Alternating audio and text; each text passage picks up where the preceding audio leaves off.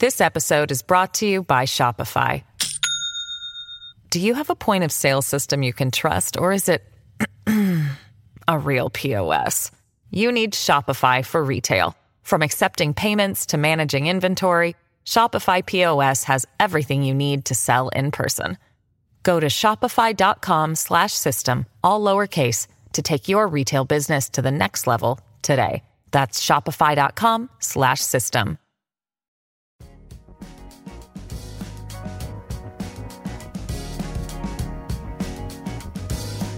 Al día con Tribunito por la mañana. A continuación, la actualidad informativa nacional e internacional este martes 29 de agosto de 2023. Los diputados al Congreso Nacional están convocados para sesionar hoy, martes 29 de agosto, para conocer y aprobar el dictamen de la comisión multipartidaria que eligió a dos de los cinco abogados seleccionados por la Junta Proponente para el cargo de fiscal general y adjunto. Aunque el dictamen no es vinculante, es decir, que no necesariamente los que proponga la comisión multipartidaria serán los que se elijan en el Poder Legislativo por mayoría calificada como fiscal general de la República y fiscal general adjunto. Pueden resultar electos para ambos cargos cualquiera de los otros tres, que no tomó en consideración la comisión multipartidaria integrada por cinco diputados de Libre, dos del Partido Liberal, uno del Partido Nacional, uno del Partido Anticorrupción y otro del Partido Democracia Cristiana. Este reporte de informaciones de Tribunito por la mañana. Las autoridades del gobierno de Honduras detallaron el cronograma de actividades que se llevarán a cabo hoy durante la movilización programada para empezar a las 2 de la tarde de este martes. Durante la marcha, sus participantes demandarán del Congreso Nacional que se elija al nuevo fiscal general y adjunto del Ministerio Público. El titular de Comunicaciones y Estrategias de la Policía Nacional, Miguel Martínez Madrid, explicó que se ejecutarán una serie de operaciones como el cierre de calles y la apertura de vías alternas para dar acceso en la zona donde se desarrollará la marcha multitudinaria. Continuamos con las informaciones. El tipo de cambio de referencia o cantidad de lempiras que deben pagarse para obtener un dólar se ubica este martes en 24.60 lempiras la compra en bancos y 24.72 lempiras su venta. Esos precios significan una devaluación interanual de 13 centavos, considerando el valor de 24.47 lempiras la compra y de 24.59 lempiras a la venta que se registró a esta fecha del año pasado 2022. En términos acumulados durante el año, el empira mostró un comportamiento estable respecto al cierre del 2022. 24.59 lempiras por un dólar a la compra y 24.72 lempiras a la venta según indicadores del Banco Central de Honduras. Continuamos con las informaciones. El diputado del Congreso Nacional por el Partido Libertad y Refundación, Jorge Cálix, expuso que hay que dejar las diferencias, los intereses personales y de grupo para poder elegir en estos días al nuevo fiscal general y adjunto en el Pleno del Poder Legislativo. El congresista afirmó que lo más importante es que exista la voluntad y la madurez política para poder seguir adelante en la elección de los nuevos fiscales. Más informaciones.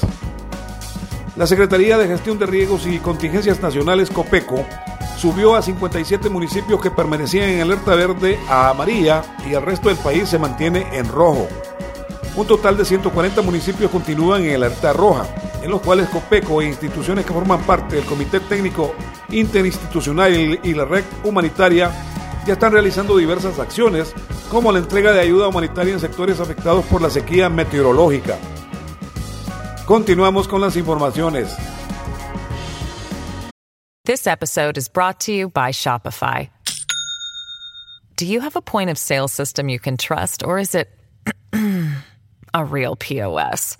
You need Shopify for retail. From accepting payments to managing inventory, Shopify POS has everything you need to sell in person. Go to shopify.com slash system, all lowercase, to take your retail business to the next level today. That's shopify.com slash system. Los médicos residentes de la sala de recién nacidos del bloque materno-infantil del Hospital Escuela en Tegucigalpa, ante la falta de insumos médicos y otras necesidades, se ven obligados a realizar diferentes actividades para recaudar fondos y así solventar las necesidades por las que atraviesa la sala. Los especialistas han tenido que hacer diferentes actividades para recaudar fondos en beneficio de los niños, Actualmente la sala de recién nacidos del materno infantil se encuentra con sobrecupo y los insumos neonatales son costosos, se quejaron los galenos. Informaciones internacionales. El ministro de Exteriores de la India, Subramanian Jaichankar, calificó este martes de absurda la publicación por parte de China de un mapa de sus fronteras en el que se anexionó varios territorios que disputa entre ambos países como propios. China ha publicado mapas de este tipo en el pasado en los que reclamaba territorios que no le pertenecían. Publicar un mapa no significa nada, dijo el ministro indio durante un foro organizado por el canal indio NDTV. Tenemos muy claro cuáles son nuestros territorios. Hacer afirmaciones absurdas no convierte en tuyos los territorios de otros pueblos, agregó el canciller hindú.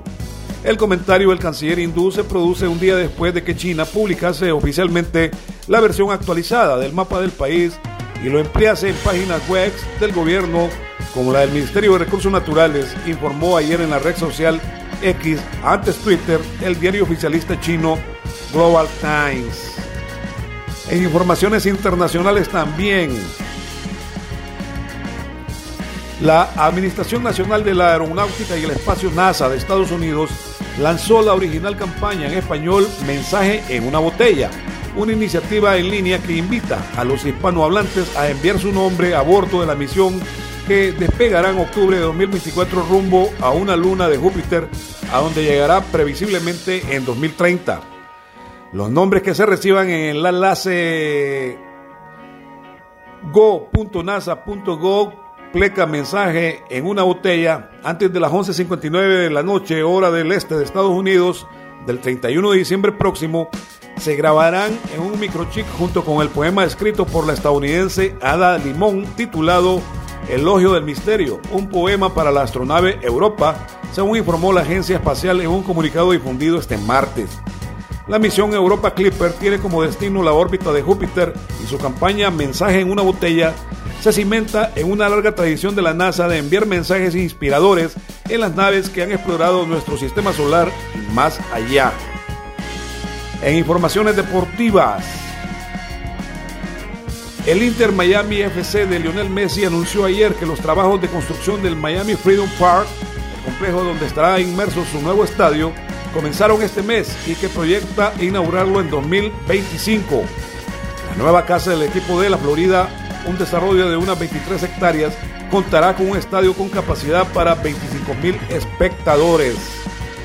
También informaciones deportivas, el campeón nacional Olimpia juega la noche de este martes su cuarto y último partido de la fase de grupos de la Copa Centroamericana de la CONCACAF ante el Chelajú de Guatemala en el Estadio Nacional Chilatuclet de Tegucigalpa. Los salvos del Olimpia son tercero de la llave y para avanzar a la siguiente fase necesitan de ganar con dos goles de diferencia y esperar que el colista del grupo El FAT del Salvador haga la hombrada y derrote de visita al Atlético Independiente de Panamá que es segundo.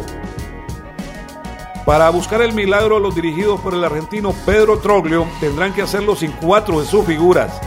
Según informó el entrenador argentino, el Olimpia no podrá contar con los futbolistas Brian Bekeles, Edwin Rodríguez, Carlos Pineda y el brasileño Jan Maciel. Este ha sido el reporte de informaciones de Tribunito por la mañana de este martes 29 de agosto de 2023. Tribunito por la mañana te da las gracias y te invita a estar atento a su próximo boletín informativo.